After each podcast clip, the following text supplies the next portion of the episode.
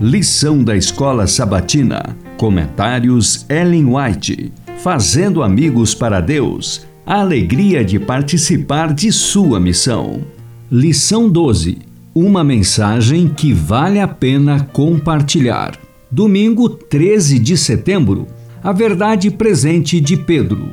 Pelo que não deixarei de exortar-vos sempre acerca destas coisas, ainda que bem as saibais e estejais confirmados na presente verdade. 2 Pedro 1,12. Não importa quanto tempo estejamos caminhando na estrada da vida eterna, precisamos muitas vezes recordar as misericórdias de nosso Pai Celestial para conosco e tirar esperança e ânimo das promessas de Sua palavra. Pedro reconheceu o valor da constante vigilância na vida cristã e sentiu-se impelido pelo Espírito Santo a impressionar os crentes com a importância de ter grande cuidado na vida diária. Está perante nós o trabalho de nossa vida vida. Cumpre-nos empregar diligência em fazer firme nossa vocação e eleição, dando atenção às claras instruções contidas na Santa Palavra de Deus. Há um céu a ganhar, há um inferno a evitar. Mas, mesmo sob circunstâncias adversas, podemos vigiar em oração e dar exemplo de conversação piedosa,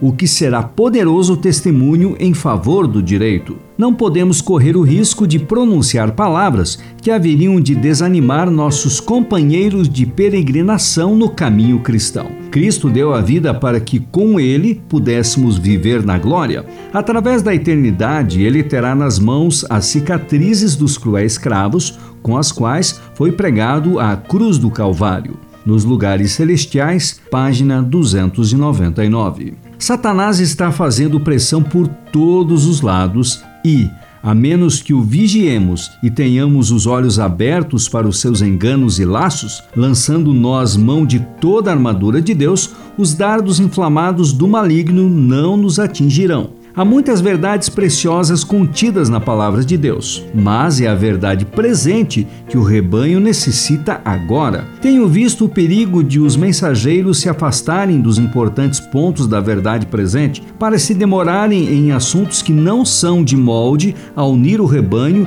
e santificar a alma. Satanás tirará disto toda a vantagem possível para prejudicar a causa. Se os escolhidos mensageiros do Senhor tivessem que esperar que cada obstáculo fosse removido do seu caminho, muitos jamais sairiam à procura da ovelha extraviada. Satanás apresentaria muitas objeções a fim de afastá-los do dever, mas eles terão que ir pela fé, confiando naquele que os chamou para sua obra, e ele abrirá o caminho diante deles até onde for para o bem deles e glória sua. Jesus, o grande mestre e modelo, não tinha onde reclinar a cabeça. Sua vida foi de trabalhos, tristeza e sofrimentos, e afinal, ele se deu por nós. Aqueles que, no lugar de Cristo, procuram que as almas se reconciliem com Deus e que esperam reinar com Cristo em glória, têm que esperar ser participantes dos seus sofrimentos aqui.